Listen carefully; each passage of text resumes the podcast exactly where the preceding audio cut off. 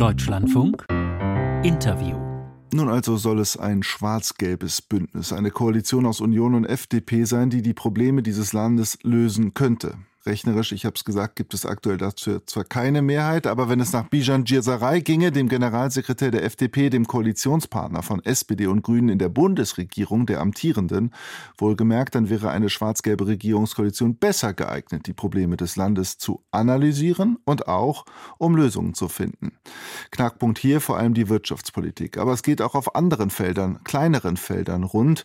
Sollten die Grünen diesen minimal invasiven Eingriff in das Asylbewerberleistungs Verfassungsgesetz tatsächlich torpedieren, stellt das die Fortsetzung der Koalition in Frage. Das hat gesagt Wolfgang Kubicki, ebenfalls FDP, und damit den Streit bei der Bezahlkarte, ja, aufgeladen. Eigentlich eine eher nachgelagerte Frage.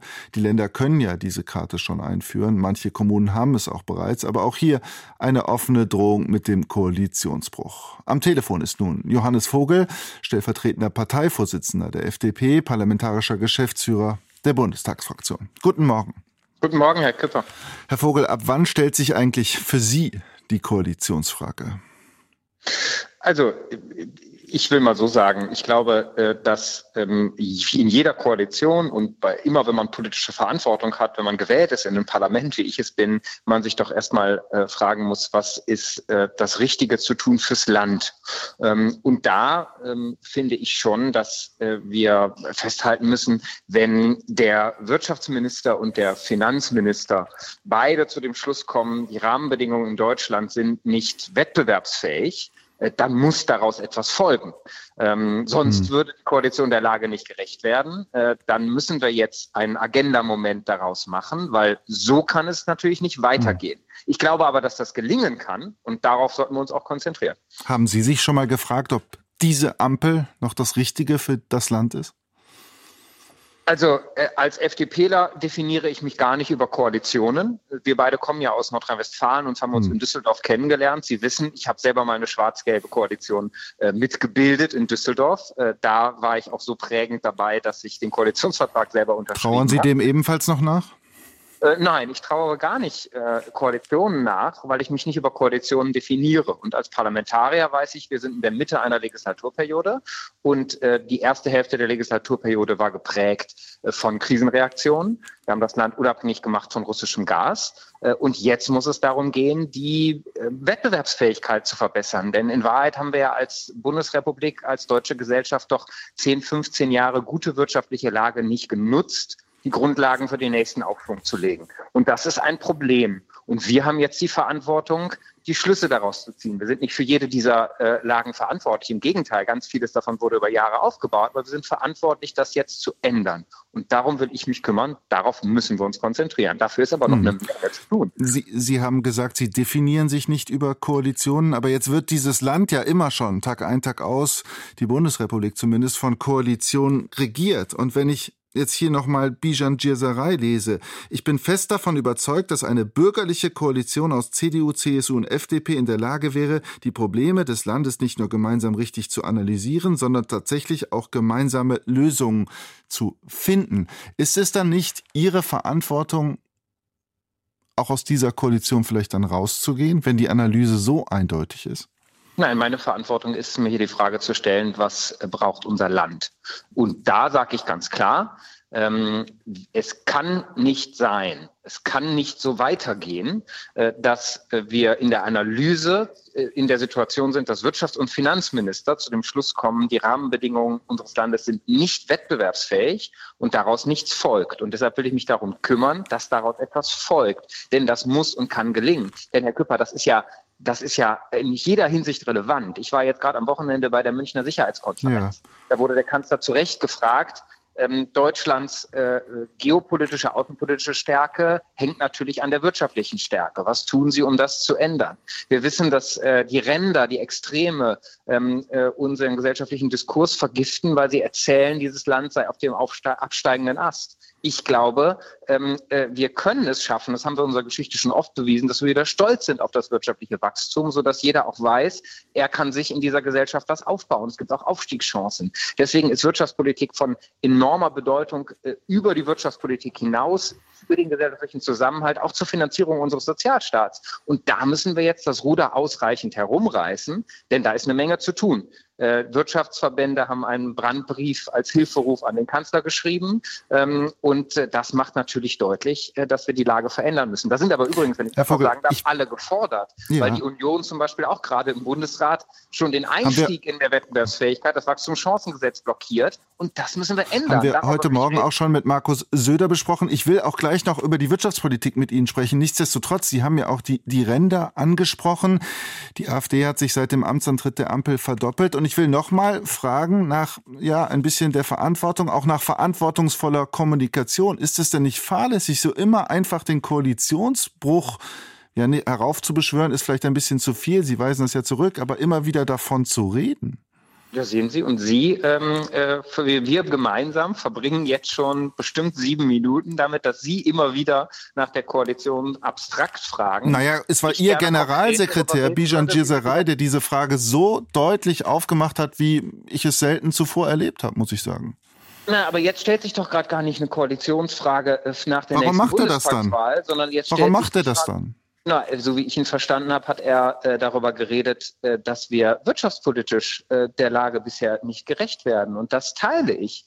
Ähm, es kann so nicht weitergehen. Und gleichzeitig glaube ich, dass diese Koalition wie jede Koalition das Potenzial hat, äh, das zu äh, lösen. Das haben wir doch auch in der Krisenreaktion der ersten Hälfte dieser Legislatur längst bewiesen. Wir haben ja auch schon Weichen gestellt, zum Beispiel. Aber Sie weisen, beweisen nicht, dass Sie einen Arbeitsmodus haben, um das hinzukriegen. Und wenn ich heute in die Zeitungen schaue, dann steht da überall Koalitionsbruch. In der Süddeutschen steht, die FDP liebäugelt mit Schwarz-Gelb. Also Sie wissen doch selbst, wie solche Äußerungen und auch Ihr Generalsekretär, der ist ja Profi, der weiß doch, wie sowas ankommt. Und jetzt wollen wir vielleicht darüber reden, was wir tun können, damit äh, äh diese Koalition der Lage im Land gerecht wird. Das wäre doch sinnvoll, oder? Mhm. Ich frage mich nur, klar, natürlich wäre das sinnvoll, aber wie schaffen Sie es in der Ampel, dieses ewige schwarze Peter-Spiel zu beenden, um sich dann eben diesen Sachfragen zu widmen?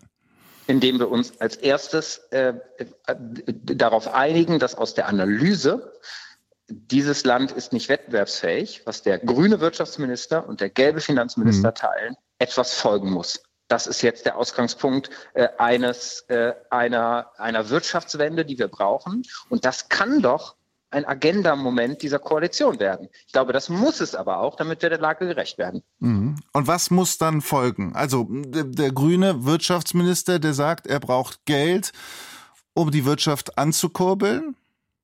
Und Sie sagen, dieses Geld ist nicht da, das gibt es nicht, weil die Schuldenbremse steht. Ja, es ist so ein bisschen, wie soll ich sagen, in der öffentlichen Debatte finde ich ähm, fast äh, erwartbar, dass immer über die Schuldenbremse gesprochen wird. Die Schuldenbremse hat ja Verfassungsrang in Deutschland. Und wir haben ähm, äh, Rekordinvestitionen im aktuellen Bundeshaushalt abgebildet, genauso wie die EU mehr äh, Investitionsprogramme zur Verfügung hat als zum Beispiel die USA mit dem Inflation Reduction Act. Das heißt, mhm. offenbar ist das ja gar nicht das Problem. Die USA machen Schulden, mehr Schulden. Ja, ja, aber die EU hat mehr Investitionsmittel zur Verfügung. Das heißt, offenbar geht es darum, wie bringen wir diese Investitionen an den Mann. So, und da können wir uns ganz konkret um Stellschrauben kümmern. Erstens, die Unternehmenssteuerlast in diesem Land, genauso wie die Steuerlast insgesamt, ist zu hoch. Äh, das ging so lange gut, solange wir günstige Energiepreise hatten. Äh, das günstige russische Gas ist nicht mehr da, deswegen müssen die Steuern runter. Und da wäre der erste genau, Schritt. Die fehlt, die Atomenergie fehlt auch. Stimmt auch, äh, äh, teile ich. Ähm, das sollten wir ändern. Aber was wir ganz kurzfristig machen können, ist die Unternehmenssteuerlast zu senken. Wachstumschancengesetz wäre der erste Schritt. Soll bitte im Bundesrat den Ministerpräsidenten jetzt mal grünes Licht geben. Und dann können wir über den nächsten Schritt reden und müssen wir auch. Dann geht es darum, genau. ganz kurz, lassen Sie uns da bleiben, weil wir wollen ja inhaltlich sprechen. Markus Söder ja, hat jetzt gesagt, es muss der Agrardiesel zurückgenommen werden. Dann würde er zustimmen und das Gleiche habe ich auch von Friedrich Merz, also vernommen. Also die unionsgeführten Länder wären dann beim Wachstums Chancengesetz dabei. Ist das eine Option für Sie als Bundesregierung?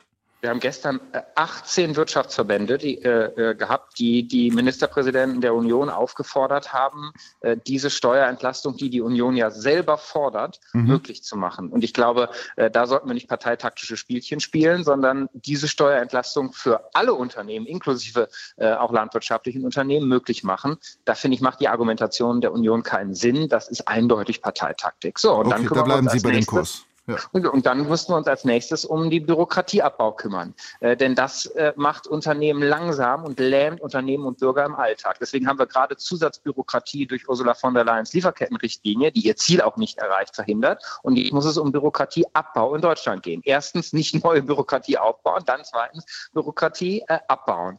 So, und ähm, wenn wir dann dabei sind, äh, können wir uns drittens darum kümmern, wo schaffen wir eigentlich überhaupt mehr Freiräume für Aktivitäten in diesem Land? Wie machen wir Selbstständigen das Leben Leben leichter? Wie schaffen wir mehr Freiräume am Arbeitsmarkt, zum Beispiel durch mehr Flexibilität und Modernität? Ähm, und so kann Schritt für Schritt doch ein Paket entstehen, ein Aufbruchspaket, was dann eine Wirtschaftswende einläutet. Und darum müssen wir uns jetzt kümmern. Aber Herr Vogel, wenn das alles so einfach klingt und auch so überzeugend klingt, wo ist dann der Disput mit dem Wirtschaftsminister? Ja, ich glaube ja, dass ähm, die, wir die Tatsache, dass die beiden sich in der Analyse einig sind ähm, und ja auch dann gesagt haben, lasst uns jetzt über Instrumente äh, reden, ähm, nutzen sollten, ähm, damit äh, diese Koalition ihr Potenzial ausschöpft und wir die Lage verändern. Das ist unsere Verantwortung. Also gibt es da gar keinen Dissens mehr? Ja, auf der Analyseebene nicht. Nee, nee, ähm, aber, aber, wir reden ja, wollen ja über die, haben Sie ja selber gesagt, wir wollen ja über die Umsetzung sprechen, über das Verändern. Ja, und da müssen wir äh, jetzt zu Entscheidungen kommen in den nächsten Wochen. Ähm, diese Woche zum Beispiel haben wir einen Jahreswirtschaftsbericht äh, im Kabinett ähm, ja. und dann äh, wahrscheinlich auch hier im Plenum im Deutschen Bundestag. Ähm, und äh, das wird ja dann nochmal die Lage darstellen. Wir hatten letztes Jahr Rezession. Äh, wir haben jetzt dieses Jahr ähm, äh, wahrscheinlich eine Stagnation und daraus muss was folgen. Ähm, und da müssen wir in den nächsten Wochen zur Entscheidung kommen. Aber diese Woche könnten wir ja schon anfangen mit dem Wachstumschancengesetz im Bundesrat. Ein kleiner Schritt, aber ein erster Schritt und dem müssen dann weitere folgen. Mhm. Dann zum Abschluss, haben Sie Ihrem Generalsekretär Bijan Djeserei eigentlich gesagt, dass er das sein lassen soll mit diesem schwarz-gelben Träumereien? Weil sonst müssten wir ja auch in diesem Interview nicht so viel Zeit darauf verwenden. Naja, welche Themen, mit welchen Themen wir viel Zeit verwenden, ähm, das äh, suchen ja auch Sie als Fragen. Naja, wir müssen, aus. ja, das stimmt, das haben Sie recht, aber wir berichten ja das, was sozusagen politische Köpfe sagen. Ja, aber warum begeistert, also dass Parteien, ich bin stellvertretender Parteivorsitzender, äh, der Kollege Bijan Djesaray ist Generalsekretär, dass Parteien ähm, Koalitionen schließen ähm, und auch äh, Präferenzen oder Nichtpräferenzen ausdrücken können, ist das eine. Und die andere Frage ist, ähm, muss uns das in der Mitte der Legislatur jetzt ein ganzes Interview beschäftigen oder können wir uns darum kümmern, was wir aus dieser Legislatur noch machen? Und da, glaube ich, ist eine Menge zu tun. Wir haben beides gemacht. Heute Morgen das hier stimmt. im Interview mit Johannes Vogel, stellvertretender FDP-Parteivorsitzender, parlamentarischer Geschäftsführer der FDP-Bundestagsfraktion. Ich danke Ihnen für Ihre Zeit und das Gespräch. Grüße nach Köln. Auf Wiederhören.